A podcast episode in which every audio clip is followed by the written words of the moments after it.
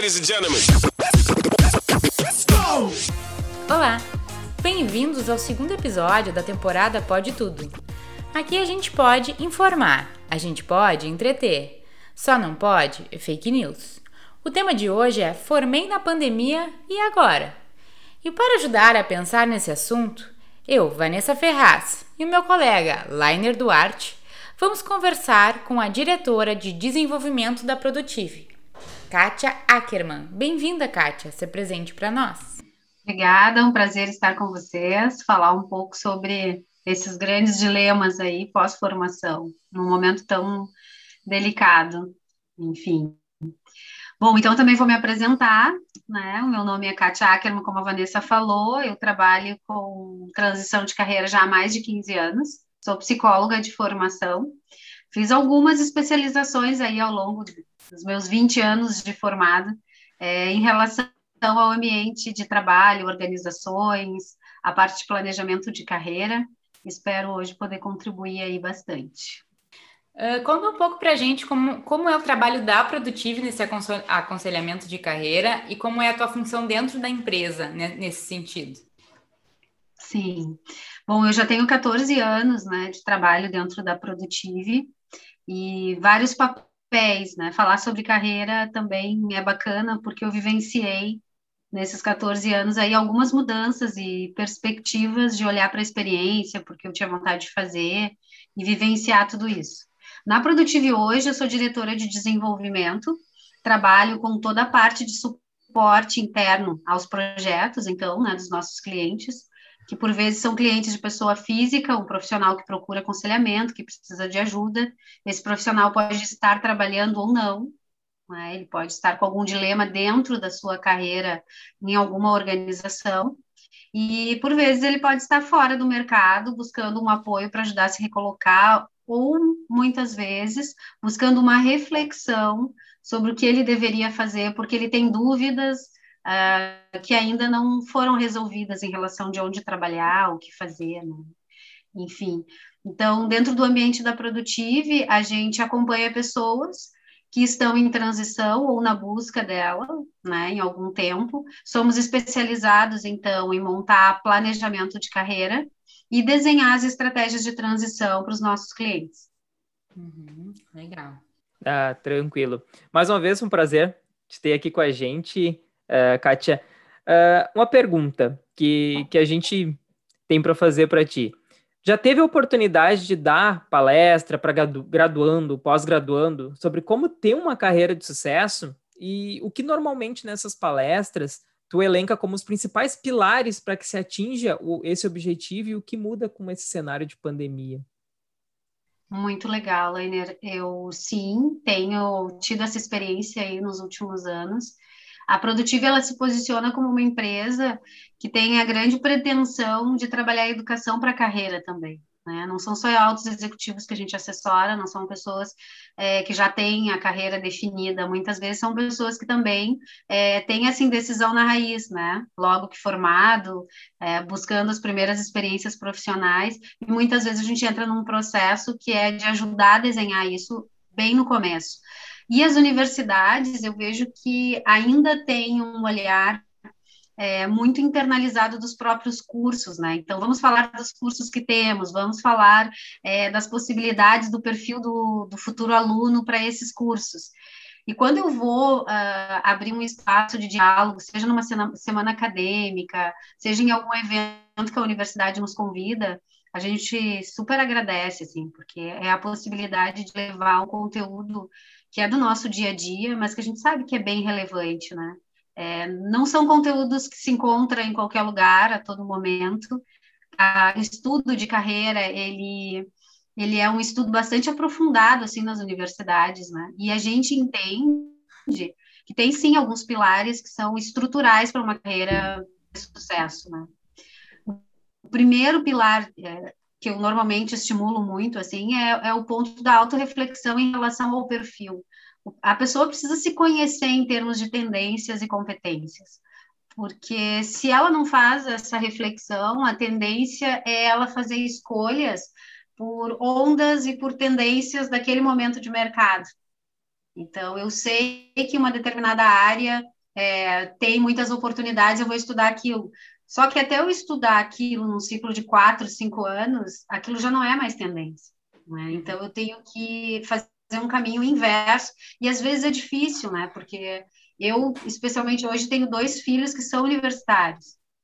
E eu me lembro que a escolha deles em relação à universidade foi dura, foi difícil, porque escolher o curso já é um primeiro dilema. Né? Conseguir manter esse curso como uma escolha até o final é um segundo dilema, porque ao longo do curso vem muitas ideias de trocas, né? de outras experiências. E ao final a gente tem o terceiro grande dilema, que é, ok, agora, né, como vocês perguntaram aí, formei na pandemia, que é outra crise, o que, que eu faço? Se, se não houve uma escolha ou uma reflexão verdadeira ao longo dessa formação, a pessoa vai chegar ao final do curso sem a certeza de que ela quer executar aquelas atividades ligadas àquela formação, e muito menos que perfil de empresa ela quer trabalhar. Né? Então, primeira dica, autorreflexão. Eu me reconheço, eu entendo as minhas competências, eu observo o que as pessoas que mais me conhecem dizem sobre mim, então, pode ser que eu não reconheça algumas competências, mas uh, os meus amigos, a minha família, o meu ciclo social reconhece aquilo muito forte em mim. E eu ainda não parei, não me dei conta. Então, aquilo é uma primeira pista. É, uma segunda, é? exercitar a curiosidade. A gente não descobre nada ao acaso. A gente só descobre se a gente exercita o olhar de exploração.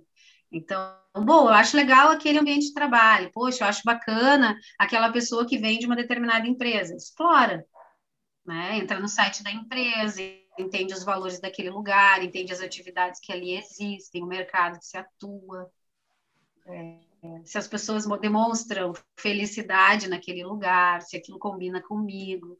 Então, a exploração é um segundo pilar extremamente importante. É, tem assuntos de carreira que falam né, é, da exploração e curiosidade como uma dimensão de adaptabilidade, inclusive. Então, se eu não explorar, eu também não consigo me adaptar a, a muitas questões que vêm sem controle nenhum da gente, né? Então, esses são olhares uh, mais macros, assim, né? De, então, de uhum. autoconhecimento, de curiosidade e exploração. Uma das coisas que aconteceu na pandemia, as pessoas se viram em situações adversas e tiveram que se readaptar e se experienciar de uma forma diferente. É, com certeza, e acredito que daqui a alguns anos a gente vai observar que esse comportamento ele, ele pode ter sido mais difícil para algumas pessoas, né, para uma boa parte das pessoas, mas num ciclo de um ano que a gente já tem de pandemia, a gente percebe que na grande maioria as pessoas exercitaram muito essa adaptabilidade sem grandes sofrimentos. É, no sentido de também ver muitas oportunidades. Né? Eu tenho conversado com muitas empresas, né? o nosso dia a dia é falar com empresas, com RHs, com todo esse ciclo que cuida de pessoas, e é incrível o quanto algumas relatam o quanto a pandemia ajudou a resolver problemas culturais, do dia para a noite. Grandes dilemas culturais de trabalho, não se tinha mais tempo para discutir, tinha que se aplicar, tinha que se mudar. Então, os eventos de crise, eles são caóticos, né, economicamente, uma relação de saúde que a gente está vendo, número de mortes, enfim, tudo isso é o lado muito ruim mas tem um lado muito positivo, que se a gente pudesse isolar isso, que é a capacidade das pessoas, os recursos que as pessoas têm muitas vezes não se dão conta. É, e a gente pode até, daqui a pouco, dizer que a grande maioria das empresas não vão voltar ao modo como eram antes da pandemia, né? Porque se viu que dá para adaptar de uma forma mais barata e que dá certo. Basta ter um pouco de vontade. Então, eu acho que as empresas, na sua grande maioria, não vão ser mais como a gente conhecia no modelo tradicional. Ah, eu tenho certeza, concordo contigo 100%. Eu acho que algumas empresas ainda muito conservadoras é, vão mudar muito pouco, mas esse muito pouco para quem é muito conservadora é, já é muito. Sim. Porque mudar um, para a gente, a gente olhando, ah, mas mudou tão pouquinho, mas para eles é uma grande mudança, né? Acho que a gente também tem aí uma oportunidade de uma reinvenção das coisas e de papéis para trabalho, que também está sendo muito valorizado né, nesse momento. Kátia, a gente sabe que o estágio ele é muito importante para a inserção no mercado de trabalho quando uh, o aluno está em processo de formação e precisa vivenciar a prática. A gente entrou em contato com o CIE aqui do Rio Grande do Sul e a gente recebeu algumas informações do Cristiano Félix, que é gerente de marketing lá do, do CIE. Então, ele nos traz que houve uma diminuição de 30% das vagas de estágio nesse recorte de um ano de pandemia, né? Ou seja, de março do ano passado a março desse ano. E que, em função disso, obviamente, a consequência foi um aumento da procura pelo estágio. Esse é um ponto, né? Que a gente tem, então, uma demanda que não está sendo inserida nesse mercado, né? E também tem um outro ponto que é a questão de que as empresas, em sua maioria, que procuram o CEE, buscam o perfil de pessoa que saiba trabalhar de forma híbrida. Uh, na tua opinião, como é que vão ficar essas pessoas? O que, que tu diria para essas pessoas que não estão conseguindo se colocar nesse momento? Uh, e se existe uma forma de, de suprir essa experiência que não está sendo obtida nesse momento. Sim, é uma questão bem importante, né? Porque o processo de estágio, ele é um processo de preparação para a etapa final da formação e início do mundo do trabalho, né? Então, tem duas coisas acontecendo no estágio, na experiência de estágio. Primeiro é confirmar o conhecimento teórico na prática. Então, saio com muitas teorias, muitas leituras, muitas atividades de sala de aula e quero ver se aquilo de fato funciona na prática, né? Então, eu entro dentro de uma organização. Quando eu entro para dentro da organização, eu checo esse primeiro ponto, mas eu crio uma condição de relacionamento é, interpessoal, muitas vezes, que também são desdobramentos de competências importantes para um jovem que sai da universidade, né? É, além de entender que eu tenho uma estrutura para dar conta, né? Que não é só o organograma em si, mas são os compromissos, são as regras, são as, as questões todas que norteiam estar trabalhando numa empresa. São, são muitos aprendizados juntos no estágio. O conhecimento técnico, às vezes, é o que deixa mais nervoso o estagiário no início, né? Se eu vou ter a capacidade de entregar aquele relatório, se eu vou conseguir fazer uh, ou manter, entregar as metas, né? Dependendo, é, a gente percebe que isso é um problema, assim. Mas, na verdade, o que está se exigindo desse estagiário é muito mais do que a parte técnica que ele está aprendendo na faculdade. É toda essa condição de se adaptar a um ambiente e se tornar, de fato, um trabalhador ali, né? É, eu também tive uma experiência, aí a gente tem as, as questões de viver junto, né? Como, como eu comentei antes, eu tenho dois filhos, e o meu filho mais velho estuda direito, e ele estava, estava desculpa, estava trabalhando no período inicial da pandemia, estava estagiando, né?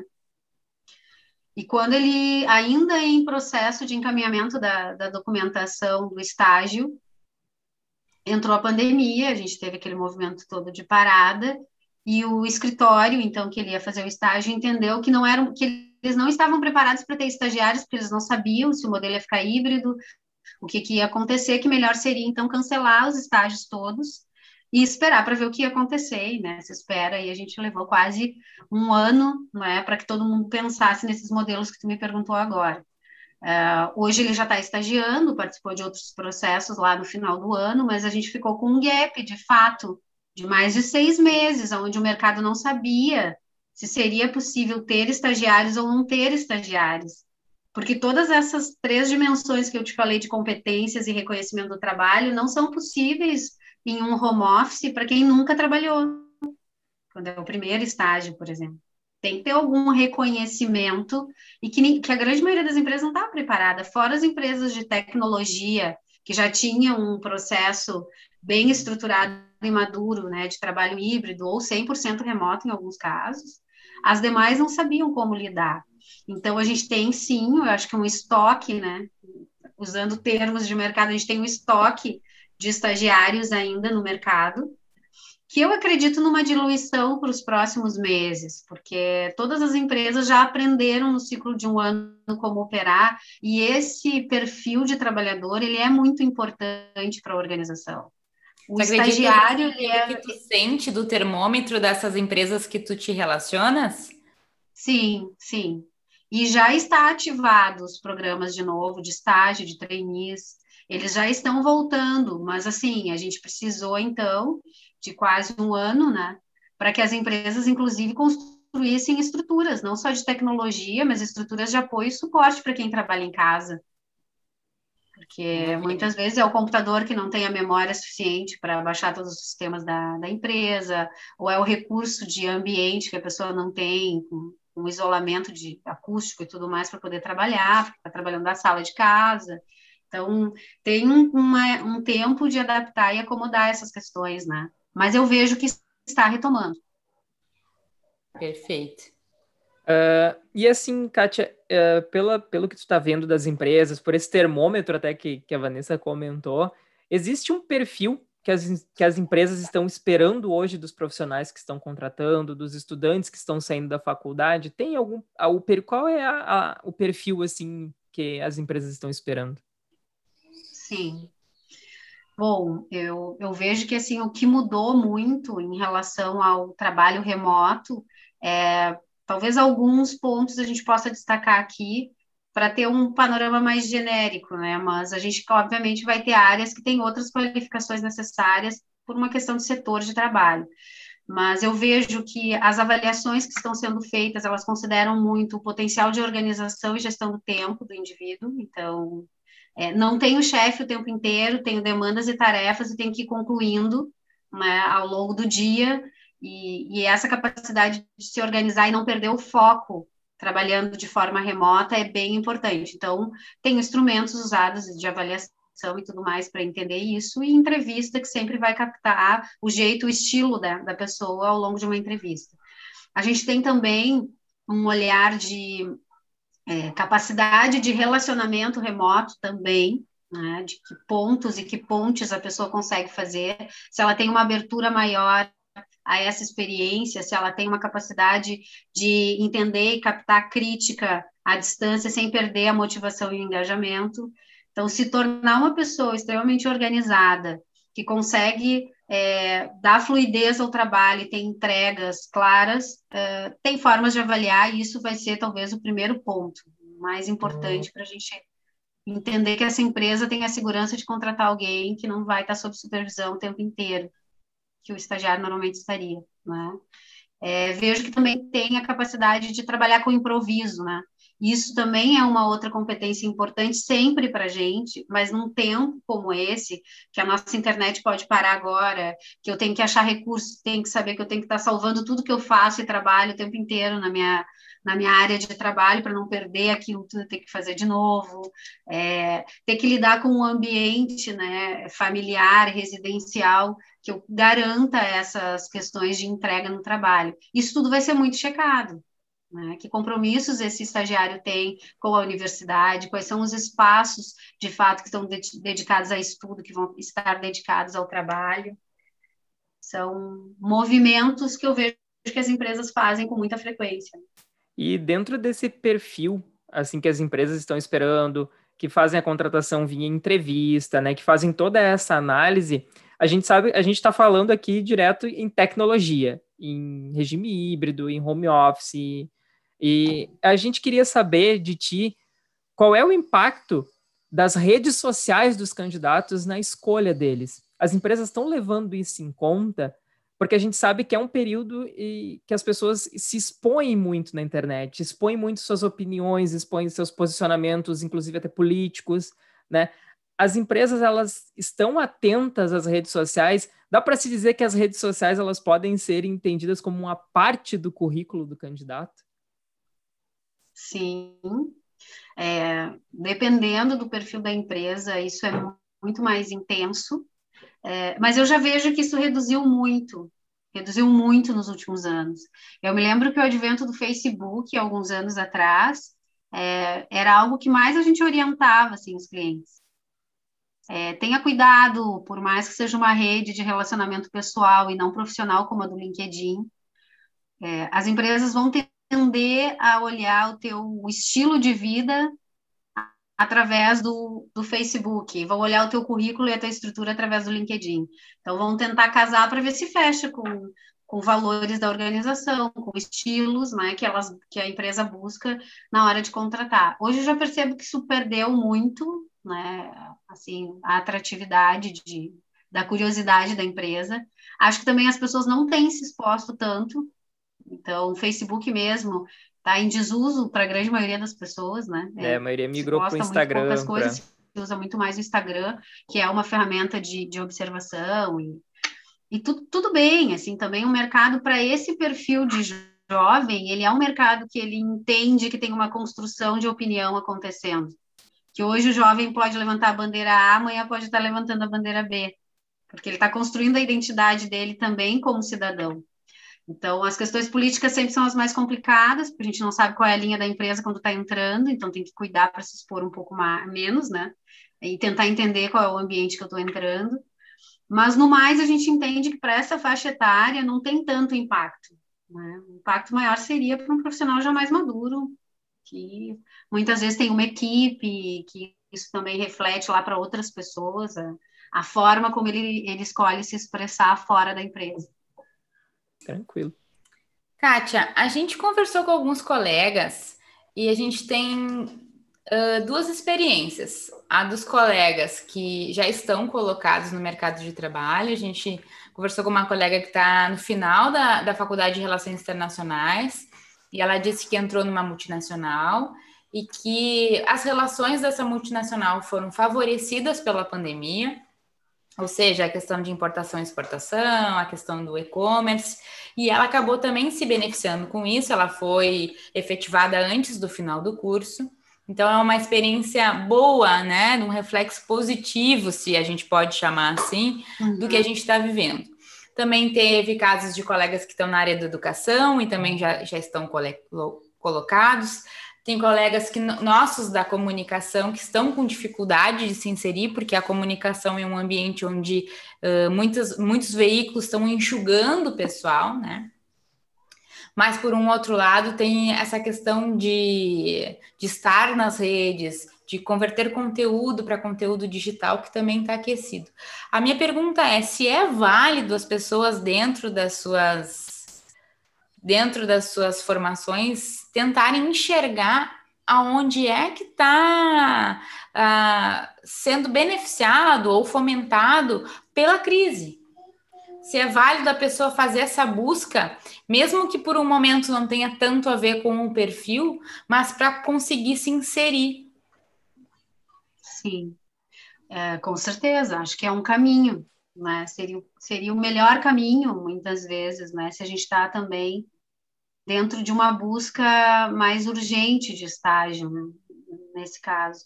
Acho que a gente tem sempre grupos uh, diferentes de, de alunos, né, de estudantes. A gente tem aquele estudante que já está mais no final do curso e que ele tem uma urgência mesmo. Ele precisa do estágio para concluir o curso, ele precisa do estágio para na tentativa de uma efetivação e já de um trabalho.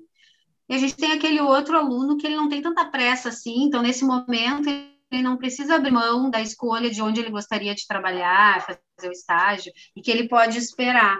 Né? Esse deve se dedicar, na minha visão, muito mais a se aprofundar na área e usar o tempo livre para aprender mais e fazer outros cursos e acompanhar seminários, enfim, porque aí ele não tem a urgência ainda do estágio ali nessa outra condição.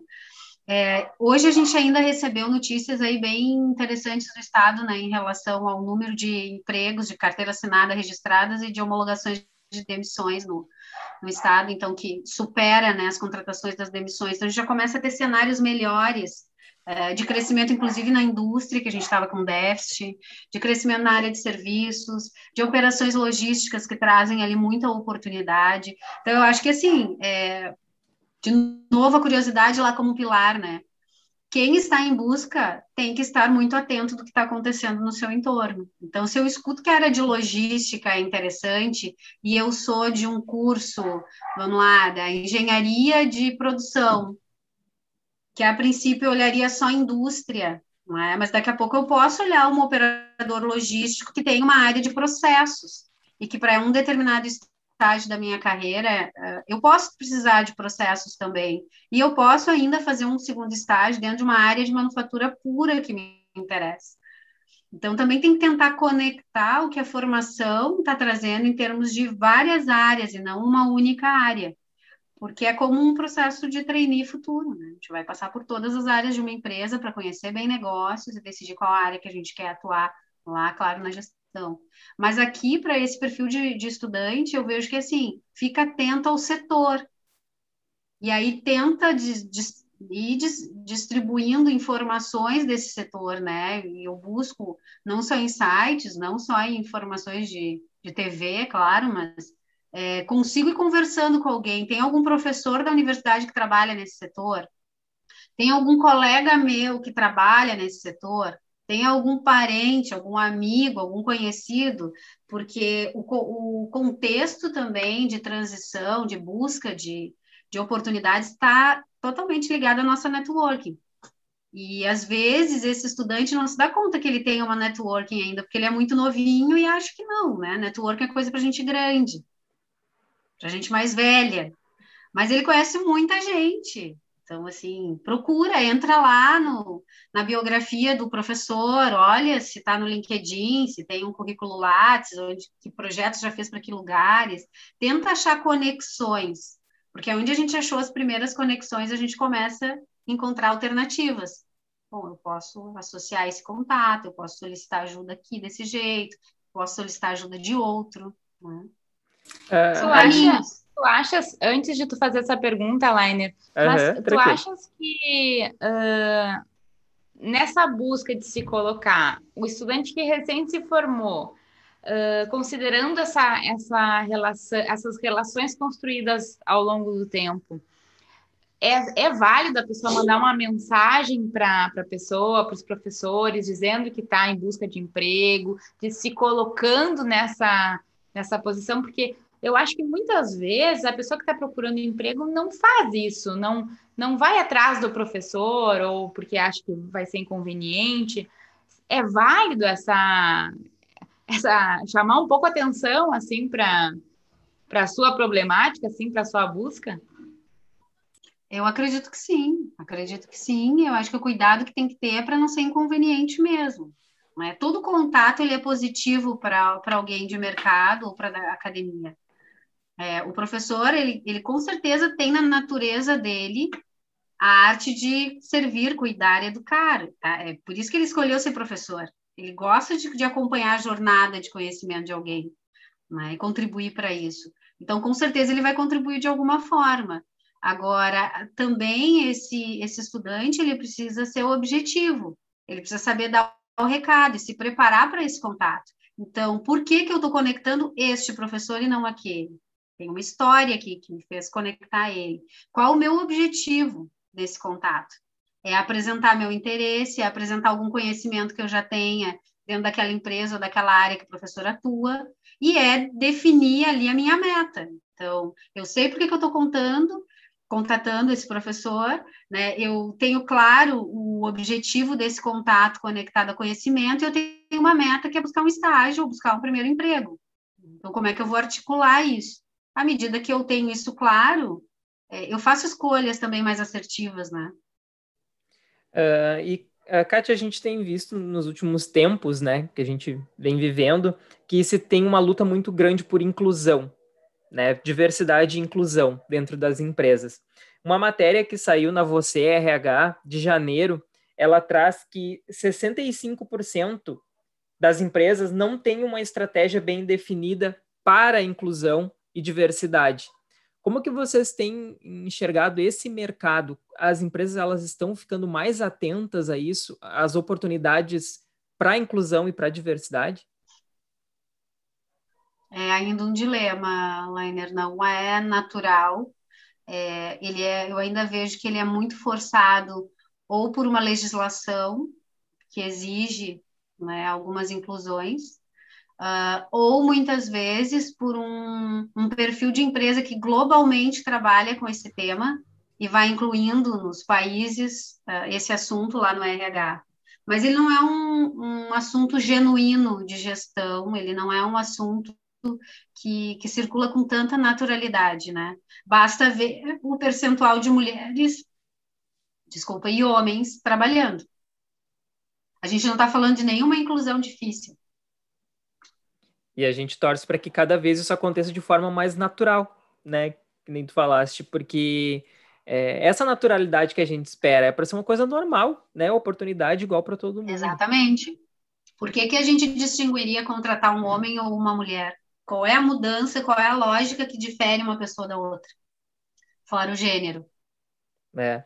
Então, uma a capacidade que... de conhecimento é a mesma. Estatisticamente, as mulheres estudam mais do que os homens. É, por competências, as mulheres executam mais papéis de vida e sociais do que o homem, além do trabalho.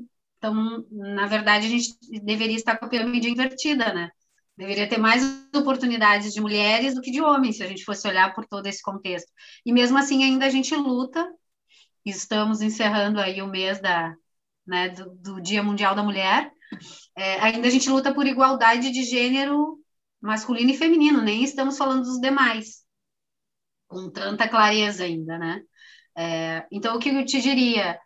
Talvez é, empresas onde inovação e o tema é, de mais participação dos indivíduos apareça no negócio, na origem do negócio, a diversidade e a inclusão seja mais natural do que as demais porque aí o senso de contribuição dos diferentes é mais valorizado do que na empresa tradicional. A empresa tradicional ainda tenta selecionar pelos iguais e não pelos diferentes.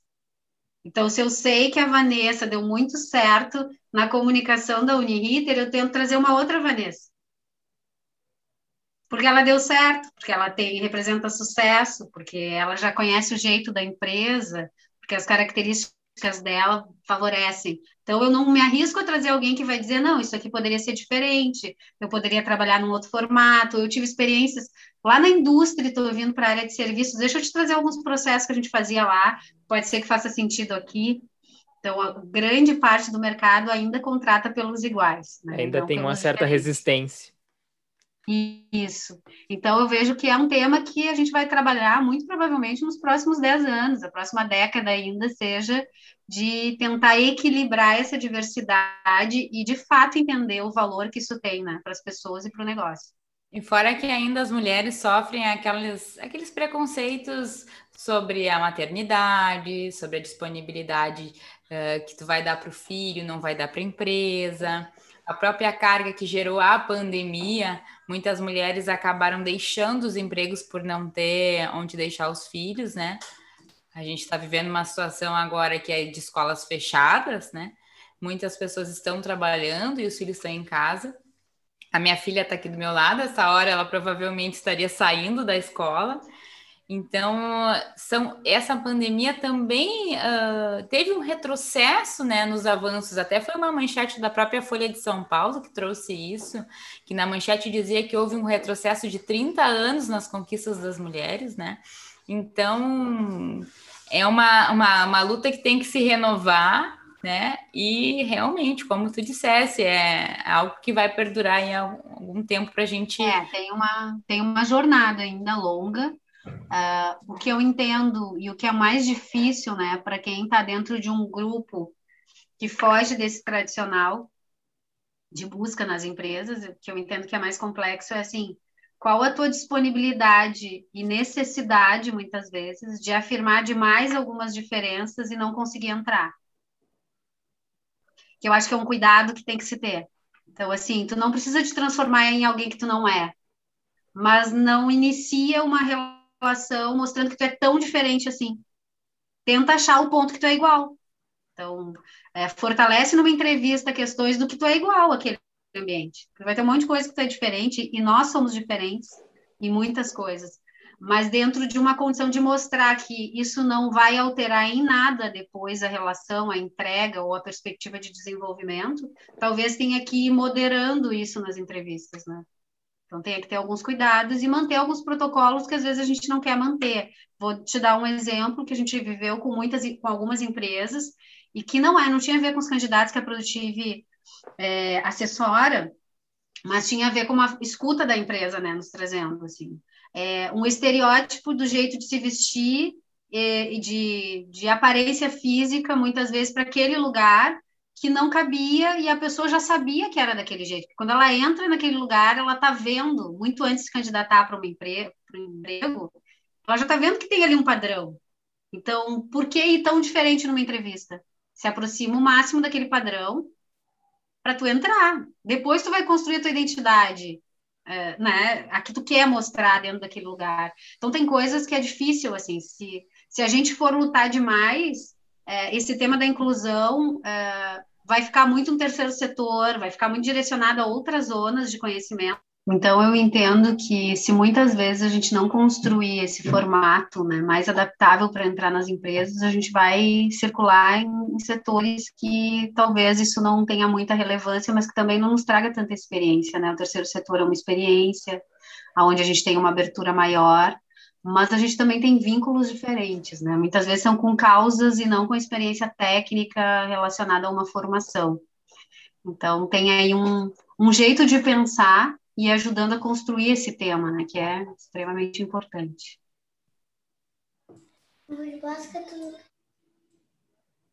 Acontece, são coisas do home office.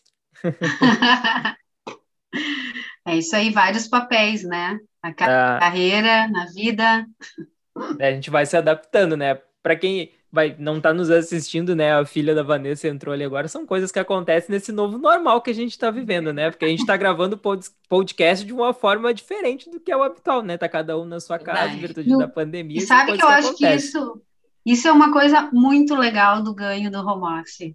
A capacidade de visibilidade do que a gente faz para nossa família. Nunca é se teve tanta capacidade do outro entender exatamente o que a gente faz enquanto trabalha, enquanto entrega, enquanto. Né? Por que, que eu ligava antes, nunca conseguia falar com a minha mãe, ela estava sempre em reunião? Porque era difícil determinadas situações a gente resolver rapidamente, né? Então hoje é muito fácil da gente tangibilizar essas coisas. E de uma certa forma a gente acaba mais próximo também, né? Porque se fosse em outro momento, provavelmente eu não estaria aqui, não estaria com ela, enfim, né? Uh, Kátia, para a gente finalizar, então, só nos, só nos traz assim, ó, como, como essas pessoas que estão em busca de se colocar e estão com dificuldade, como elas vão lidar com a ansiedade? Porque já tem uma ansiedade gerada pelo momento que a gente vive, por estar em casa, por não poder sair, pelo medo, medo de adoecer e mais essa ansiedade de estar tá em busca desse trabalho, né? Como tu acha que, que pode ser isso pode ser amenizado? É, tu está me pedindo quase que o impossível, né? De, de dar uma dica sobre isso, mas tudo bem. Vamos lá, vou abrir minha bola de cristal aqui do lado. Mas brincadeiras à parte, eu acho que assim, é, lidar com a ansiedade é, também é um aprendizado, claro. A gente cresce, né, e amadurece à medida que começa a se perceber com dificuldades muitas vezes, né? E aí a gente tem que achar outros caminhos. Eu, eu penso que sempre a gente eh, construir uma rotina é algo que já ajuda a reduzir a ansiedade diante de qualquer processo de espera, né? O complicado é a pessoa ficar o dia inteiro esperando. É, o complicado é a pessoa ficar o dia inteiro esperando um e-mail de algo que eu me candidatei e ficaram de me enviar e ainda não chegou. Ou se chegou, chegou com uma resposta negativa e não positiva, agradecendo, né? Aí não é só ansiedade, aí também está instalada a frustração, né?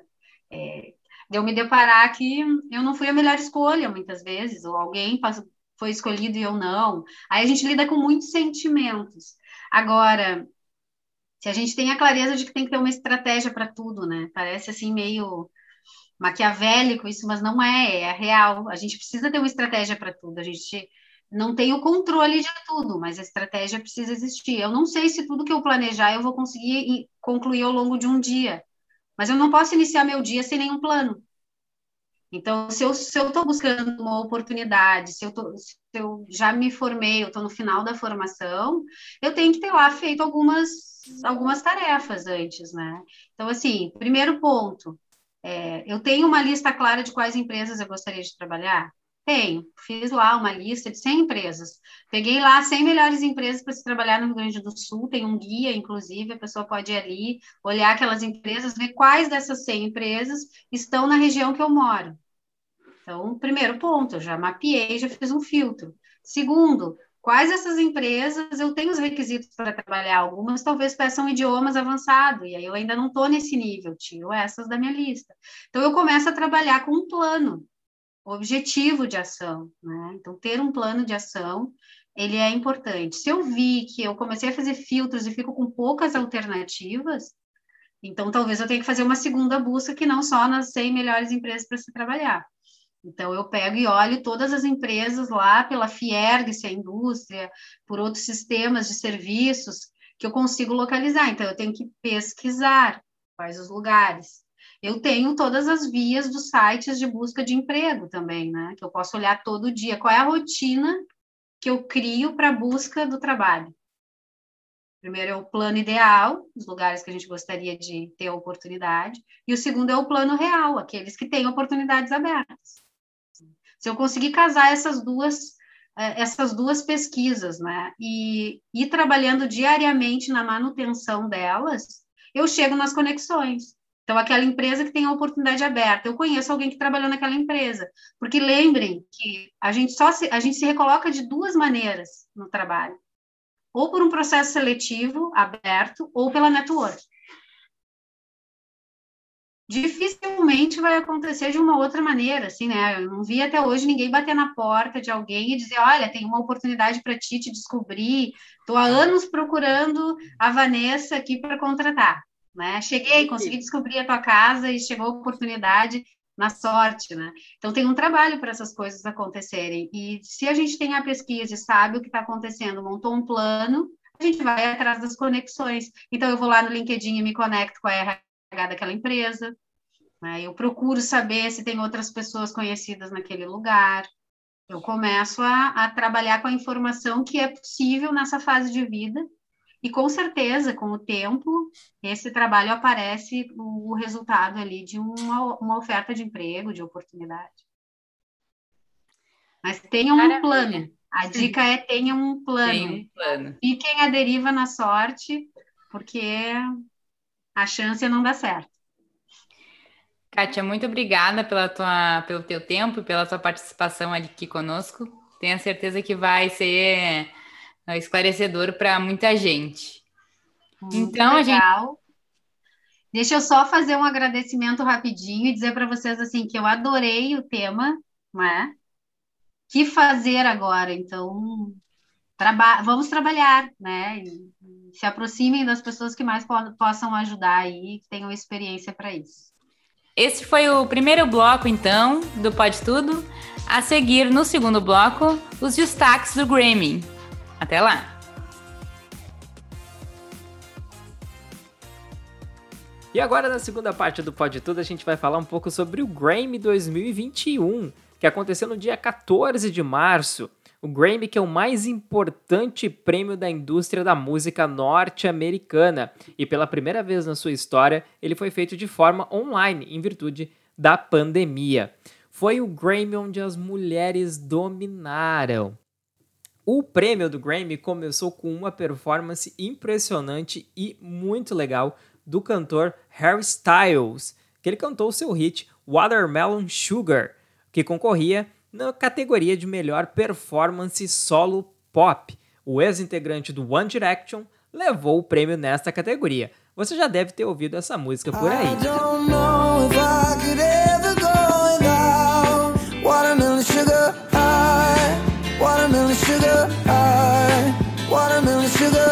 Os vencedores do Grammy são escolhidos por 11 mil membros votantes da Record Academy, a gravadora que promove o prêmio. O grande destaque da noite, como eu já tinha falado anteriormente que as mulheres dominaram, foi a Beyoncé.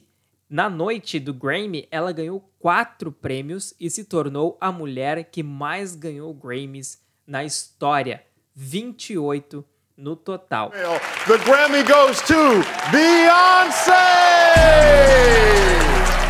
Outras mulheres que brilharam foram Lady Gaga e Ariana Grande, que venceram nas categorias de melhor performance de grupo ou duo pop.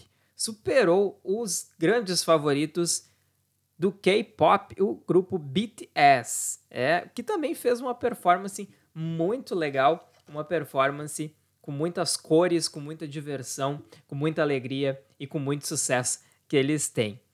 Outra que ganhou, as duas que ganharam os prêmios mais importantes da noite foram Taylor Swift, que ganhou o melhor álbum do ano com Folklore, e Billie Eilish, que ganhou a melhor gravação com Everything I Wanted.